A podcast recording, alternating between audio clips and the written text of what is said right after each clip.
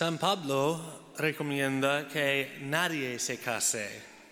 Él refirió a cualquier persona en nuestras vidas que no sea Dios, que no es Dios, como una distracción. Ahora bien, hay algo de verdad en esto, pero hay otro lado. Recientemente comencé a re- releer la introducción a la vida devota de San Francisco de Sales. En el prólogo, San Francisco, que escribió a principios del siglo XVII, señala que hay muchísimos libros escritos para monjes, monjas y sacerdotes sobre cómo vivir una vida devota. Pero San Francisco de Sales sostiene que si las personas casadas intentaran emular ese tipo de devoción, cometerían un gran error. La devoción es única para cada individuo. Se supone que cada uno de nosotros debemos ser santos a nuestra propia manera. Y yo creo que la verdad es que hay un equilibrio y que el punto de San Pablo es muy válido. Creo que es mucho más fácil para mí en mi vida sacerdotal encontrar tiempo a solas para la oración. San Pablo da la razón de su consejo. Dice, les digo todo esto para bien de ustedes, para que puedan vivir constantemente y sin distracciones en presencia del Señor. Es mucho más fácil para mí que para una persona casada tener tiempo sin distracciones para la oración.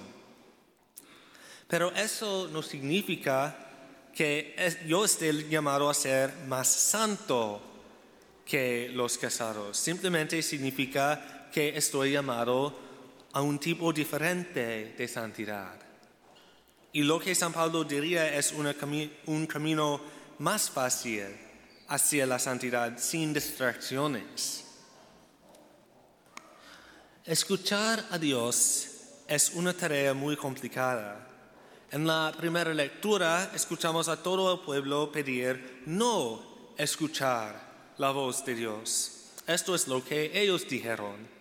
No queremos volver a oír la voz del Señor, pues no queremos morir.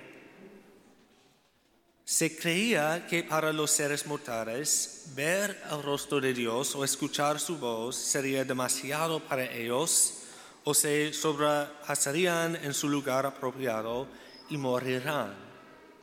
Dios es infinito y nosotros como seres finitos realmente no podemos experimentar el infinito. Pero nuevamente hay un equilibrio. Dios mismo reconoce que ellos tienen razón, que no les conviene escuchar su voz sin un mediador.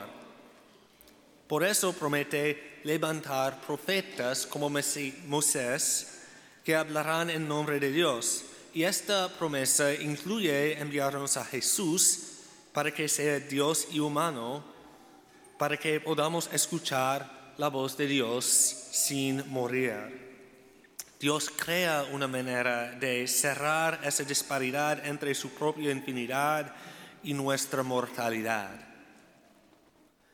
Debemos escuchar a Dios, pero es peligroso escuchar la voz de Dios.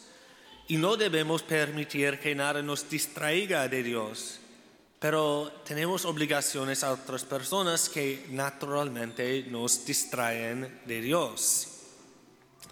Incluso las personas realmente buenas y santas en nuestras vidas pueden quitarnos el tiempo que de otro modo pasaríamos con Dios. Aquí hay un ejemplo concreto que he escuchado muchas veces. Una madre joven con niños pequeños viene a confesarme, confesarse conmigo con sentimientos de culpa por no poder orar como solía hacerlo antes de tener hijos. Le recordaré que su forma de vivir la santidad ha cambiado y que no tendría ningún sentido para ella pasar ahora la misma cantidad de tiempo en oración que antes de tener hijos. San Francisco de Sales tiene razón. La devoción depende de nuestro estado de vida. La forma en que escuchamos a Dios depende de quiénes somos, cuáles son nuestras responsabilidades y a quién estamos llamados a servir. San Pablo aborda por que las personas permanezcan solteras porque eso hace que sea más fácil escuchar a Dios. No significa, no significa que quienes se casan no deben escuchar a Dios. Todos ustedes también todavía tienen la responsabilidad de escuchar a Dios, pero en un modo diferente. Si tienes la oportunidad de leer Introducción a la vida devota, te lo recomiendo mucho. Lo estoy releyendo por dos razones. En primer lugar, por lo que puedo aprender por mí mismo. Pero también, y quizás lo más importante, es lo que puedo transmitir a las personas normales que llevan una vida normal sobre cómo Dios los llama a la santidad. Aún no tengo todas las respuestas, pues yo sé que cada persona es única, lo que hace difícil poner tarea. Hoy, por tarea, voy a dar dos sugerencias sencillas, el tiempo y el espacio. Encuentre y reserve tiempo para Dios.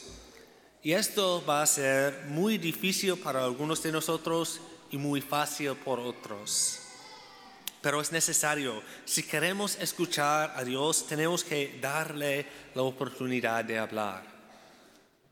Y es de gran ayuda tener espacio, un lugar en nuestros hogares dedicado a Dios, aunque sea solo un pequeño rincón de oración con un simple crucifijo un espacio así puede ayudarnos a ponernos en la presencia de Dios y cambiar nuestro estado de ánimo cuando tenemos ese tiempo para orar.